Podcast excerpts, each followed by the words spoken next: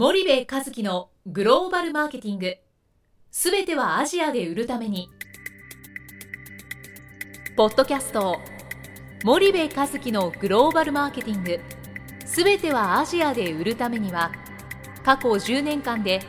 1000社以上の海外展開の支援を行った森部和樹がグローバルマーケティングを分かりやすく解説します。グローバルマーケティングとは世界のニーズに応えて利益を上げること。アジアで売るためにはものづくりプラスグローバルマーケティングを武器とした戦略を持たなければなりません。日本には素晴らしい企業が多く存在します。その企業とともにアジア市場を目指したい。再びジャパンアズナンバーワンと呼ばれる時代を作りたい森部一樹は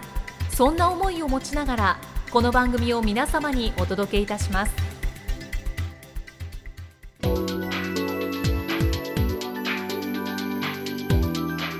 こんにちはナビゲーターの東忠夫です。こんにちは森部和樹です。森部さんあの引き続きあの大石教授をゲストとしてお呼びしていますが、はい、今回はどういったお話を、ええ。ーと、今回はですね前回の、えー、続きで海外展開グローバルマーケティングにおける 4P の話からあのお話をお聞かせいただければと思っております。大石先生どうぞよろしくお願いします、はい、よろしくお願いします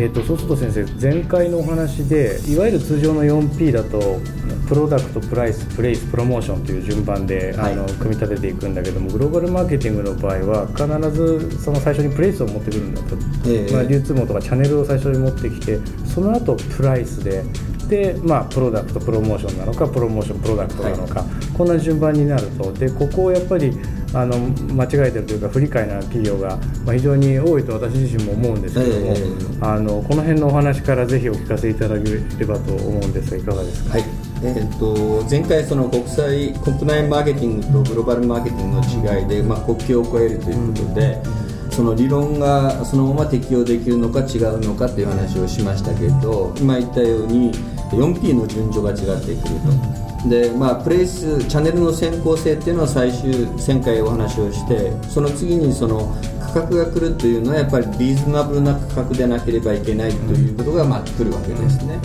でチャンネルと、まあ、営業という問題が一つあって、えー、ある研究者は日本は営業が強いからチャンネルが弱いという言い方をしている人がいるわけですね。じゃあチャンネルと営業っていうのはどう違うのかっていうので、まあ、なかなか難しいところだとは思うんですがもちろん重なっている部分もあるんですが、はい、非常に簡単に言うとチャンネルはトンネルだと、うん、でその中に人が通っていって営業する、うん、こういうふうに考えればいいと思いますね、はい、だからチャンネルはそういう点で構造体をどう作っていくのか、うん、自分たちの製品サービスを流す一つのトンネル、アーキテクチャですよね、だから、でそこを人がこう行って営業をする、まあ、人的販売ですから営業というこういうふうに考えると比較的分かりやすいんじゃないかなというふうに思います、ね、非常に分かりやすいですね、えー、そのトンネルというアーキテクチャがないのに営業してもワークしないっていう、そういう話、ね、そうですね。あの通常そこはなかなか分かちがたく結びついて営業の人がそのえー、チャンネルを作っていく場合もありますが、うん、まあ、例えばその、えー、今問題になっているな e コマースという話を作ろうという時に、うん、営業が作るわけじゃないんですよね、うん、まず構造を作ってやっていく、だからその、えー、途上国の場合に TT と呼ばれるトラディショナルトレードをどう開拓していくかという時に、え日本の場合にはこう営業が行って頑張ってこう開拓してそのチャンネルを作っていくみたいなことがあるんですが、でもそれはやっぱり一部の局部の話であって大きく例えばどこと合弁を組んでそこが販路がんと持ってるからそこに流していくかとかですね。まずそこがない限りはいけないわけですね。この区別をしないで日本の場合はだから営業員を派遣してさあ死ぬ気で頑張ってこいみたいなね。で日本人優秀だからもういかようになりながら頑張ってそれをやるんだけどでそこである程度開拓するけどもこのチャンネルというアーキテクチャと人間の努力というものをやっぱり区別して考えていくのはすごく大事なことだと僕は思ってますね。なんかその海外のチャンネル作りの現状を見てると、これ先生があのご研究されているようないわゆる成功してる日本の企業さんって、あのまさにおっしゃる通りだと思うんですけどあの大手でもあのこのもうプロダクトも決まってます。プライスも決まってんです、残りは、まあ、プレイスとプロモーションだと、うんただプロモーションに関しても導入期からそんなに、うん。あの赤字は埋めないよねと、えできれば小さくこう始めたいなと、ええそんなにドーンと売り上げが一気にいけなくてもいいから。と、うんうん。でなおかつそのプライスもプロダクトも決まってるから、うん。必然的にトラディショナルトレーダーはもう狙えないわけですよね、はい。アジアの、そうするとモダントレードになる、ええ。ただモダントレードになるとアジアの小売ももうすでにリスティングフィーを取ったり棚貸し代取ったりっていうのが、その小売の不動産化じゃないですけども、はい。まあ、スペースを貸すというええ。収益源がすごく大きくなっているのでやっぱり一つの 1SKU の商品を置くにでもかなりお金を取られると。えーさらに言うとその日用材消費財食品とかっていう分野になると欧米メジャーが必ずもうどの国のアジアにはもう参入をしていると。そうなんですよね。でそうなってくるとこうなかなかそのその中でこう勝っていくっていうことがうんものすごく難しい。完全輸出型ですと、ええええしかも日本のプレミアム商品です。えメイドインジャパンです。えうんでただアジアの人たちは大半がそれを買えない、うんえーなので買える本当に富裕層を狙う、うんでその富裕層が買い物をする場はモダントレードのごく限られたところであるという中でこうなかなかこうなんなんていうんですかねそのプロダクトとプライスがこう決まっちゃってるような会社さんって結構あると思うんですけどこれはやっぱりそれじゃダメですよってそういうことになるんですかね。まあ、多くの企業はそういう現状だと思うんですよ、でえーそれ自体が間違いだとは言えないと思うんですね、うん。でやっぱりその自分たちのお高級な高品質なものを出すと、当然値段も高いから買える層はそのトップかあるいは上位中間層だと、でそういう人たちが行くところっていうのはモダントレードだと。いう形になって最初そこに行くこと自体は悪いことではないと思うんですね、ただその自分たちが売っているものが例えば日用品であったりね、そうした場合にやっぱりそのもっとそれを売り上げを上げようとした場合にその層を下げなきゃいけませんよね、なのにこう上の方のトップだけ、えー行っててその人たちが所得が上がるのをずっと待っていると。えーそうするといつかは日本の私たちのブランドを買いたいと思ってくれるだろうと思ってるんだけど、そこが大きな間違いだと言ってるわけですね。ね。だから商品によってやっぱりその、えー例えば日用雑貨であるとか食品であるとかそういったものはやっぱりどうしてもボリュームゾーンで戦わなきゃいけない、そこのところのえー戦略がやっぱり日本企業はえー少し勘違いしてるのかなっていうのが今僕のあのいろんな企業を見てしあの感じてるところですね。そうですえー。でも実際にお多いですよね、やっぱりなんかその、高級な化粧品とかスキンケアとか食料品とかだと、うん。例えば欧米の会社でエイモンとかニュースキンとか、うん。あの本当に訪問販売に限定してものすごく高くて、小売一切売らないと。で同じスキンケア同じシャンプーでもものすごい高いですよっていう、もう売り方を完全に変えてるようなプレイヤーもいるからやっぱり小売りに並べるっていうことはどんなに高級なプレミアムだって言ってもマスマーケットを狙うべきん。商品群っていう話になるじゃないですか、その時点で。だからあの追いつくって言っても2050年になっても東南アジアの1人当たり GDP って1万数千ドル、ん。で今日本が4万ドルとかあちょろちょろしてる感じだと思うんで、やっぱ今の日本になるにはなんかかかなり先というか、うんもしかしたらならないかもしれないし、はいそうするとやっぱりあの戦略、まあ、導入期にそういう戦略を取ったとしてもじゃあその後どうするんだっていうことを考えていかないといけないっていうそういうことなんですかね。だから今言ったその TOP から入って成功した例としては例えば資生堂の中国があると思うんですね、最初はクレドボボーテだとかグローバル資生堂を輸入してちょこちょことトップだけに売っていたと、ししかしここでは当然、えー、売り上げは大きく上がらないからオプレという現地向けのものを作った、うん、これはプレスティージだけど上位のそのプレスティージの中でもまあ一番下ぐらいで、ちょっと頑張れば手が届くと、しかしこれは百貨店というチャンネルで売ったわけですね、でそこでまあある程度広がっていってブランドもできたんだけどそこだけでは今度はまたさらに広がらないんで、その次に専門店とか一般店を売るためにうららとかピアマイルドとか DQ というブランドチャンネルごとのブランド戦略でこの、えー、一般層まで広げていく戦略をやって、今これで、まあ、あの中国で1000億ぐらい売り上げを上げている、で今度は逆に全くそれができず MT に入れなくて、えー、外側から攻めていった辺境戦略取ったのがインドネシアのフマキラで、もう MT は他ががっちり抑えてて、そこに入っていくとさっきは森部さんが言ったようにたくさんのフィー取られちゃうから、もうやめようと、じゃあローカルから攻めていくと、だから今インドネシアのあのカリマンタン島昔のボリノーですね、あそこの、えー、フマキラのシェアというのは80%、でそれでブランドを作っていってジャカルタに最後攻め込んでいくこういう逆の戦略だったんだね、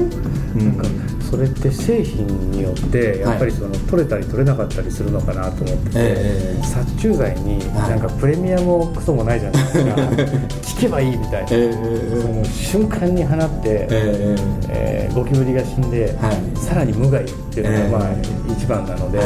多分ブランドも何も関係ないかなと、なのでその TT からこう地方からぐっと中央に上がっていって、え攻め上がっていくっていう戦略が、うん、あの取れたんだろうなと、うん、一方で資生堂って日本を代表する化粧品メーカーで、まあ、高級で言ったらもっと高級なのいっぱいあるのかもしれないですけど、基本的にはやっぱり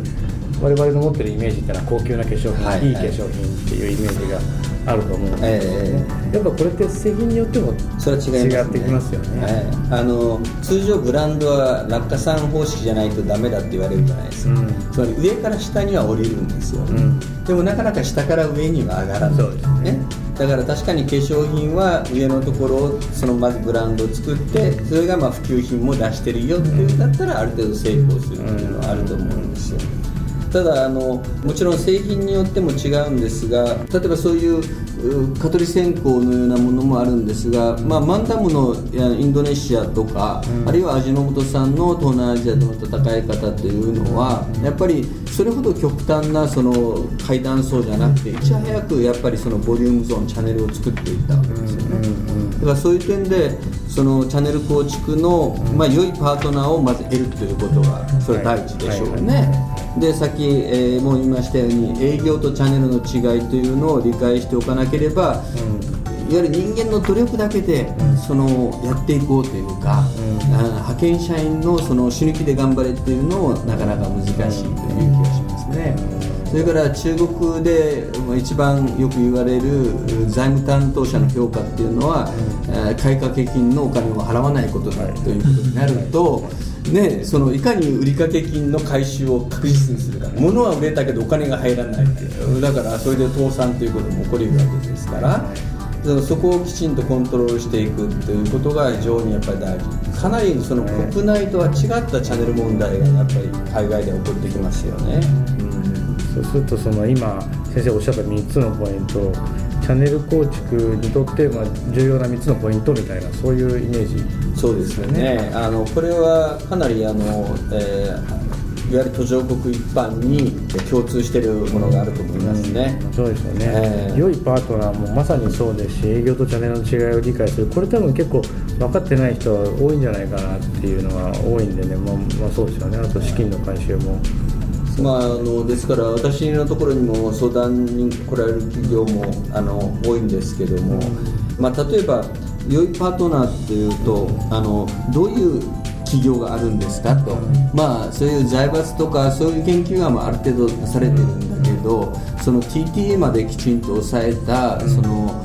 現地卸だとかねあるいは有料なところというのはなかなかわからないし、えー、やってみても実際提携してみて見てみないとわからないと、これはあのコンビニだってうまく必ずしもいってないわけですよね、だからこの良いパートナー探しっていうのが一つの大きなやっぱり問題ですよね。うん。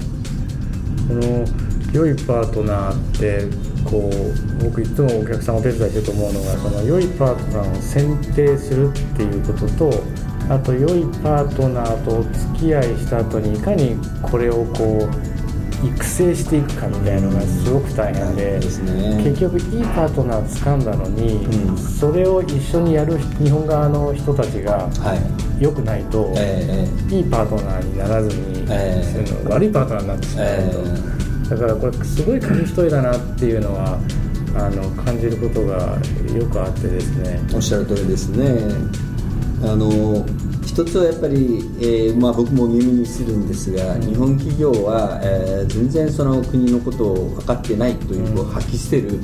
えー現地の、えー人がいるわけですよね、それからやっぱり意思決定が遅くって、その実際にビジネスをやろうとした時に全然その話が進まない、もうそれでイラついてしまって、お前とかいらんということもあるし。まあ、もちろん向こうの勝手というかあの行動パターンの違いというのもありますよね、だからそういうものを日本の企業が理解した上でこうやらなきゃいけない。例えばかなり機械主義的な行動をするとすれば契約書をきちんとあの設けてそこに歯止めをかけるとか。だからいつも言ってるんだけど海外のビジネスは性善説では成り立たないということですよね。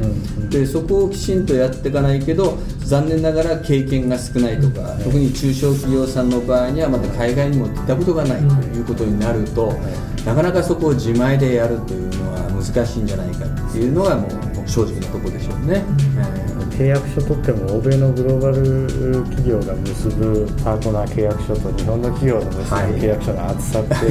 なんか10倍以上違うっていうか。そうですよね。向こうの企業ってこういうことが起きたら契約の内容はこうねと、ええその想定される事項を全部書き出して、はい。全部こうその想定に合わせて白黒はっきりさせてたりするじゃないですか、はいやっぱそれってノウハウがないとなかなかできないんでしょうけど、日本の事業がまあ中心であったその各社の上場企業でもその法務部とかね、うんまあ、顧問弁護士っつっても決してその顧問弁護士がグローバルに活躍している事務所もあればそうじゃないところもあるので、そこまでの多分想定値って法律的な解釈をこううまくするっていうのは弁護士ができるかもしれないですけどやっぱり現場でのキャリアがないとどういう項目を入れておくべきかっていうのはなかなか出てこないそうですね。だからある大手のコンビニがフィリピンでの契約の話をしてくれたんですがいわゆる累損があ何億円になったらこれは解消するとかですね。もうそういうのを事細かに決めてるんですね。段階もしかも、あの急にパッと切れませんから、それがあったら何ヶ月の、えー検討期間を置いてするとかそのオプションはこっちが持つとかどっちが持つとか、そういうのどこまでの赤字だったらこれはちゃんと継続しなきゃいけないと事細かに決める、これそれをやるために25年かかったと言ってましたね、経験値が。そうですよね。えわかりました先生。今回もちょっとお時間が来てしまいましたので、また次回ぜひよろしくお願いいたします、どうもはいありがとうございました、がとうござい。ありがとうございました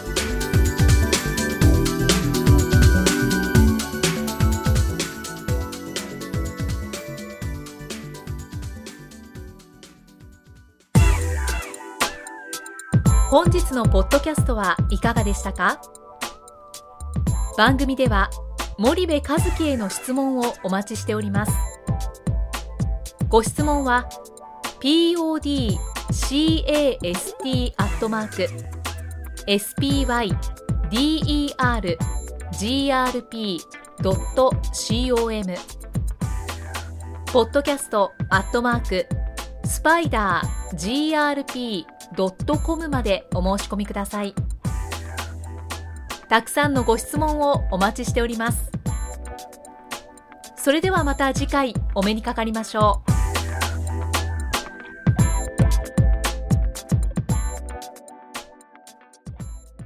森部和樹のグローバルマーケティング。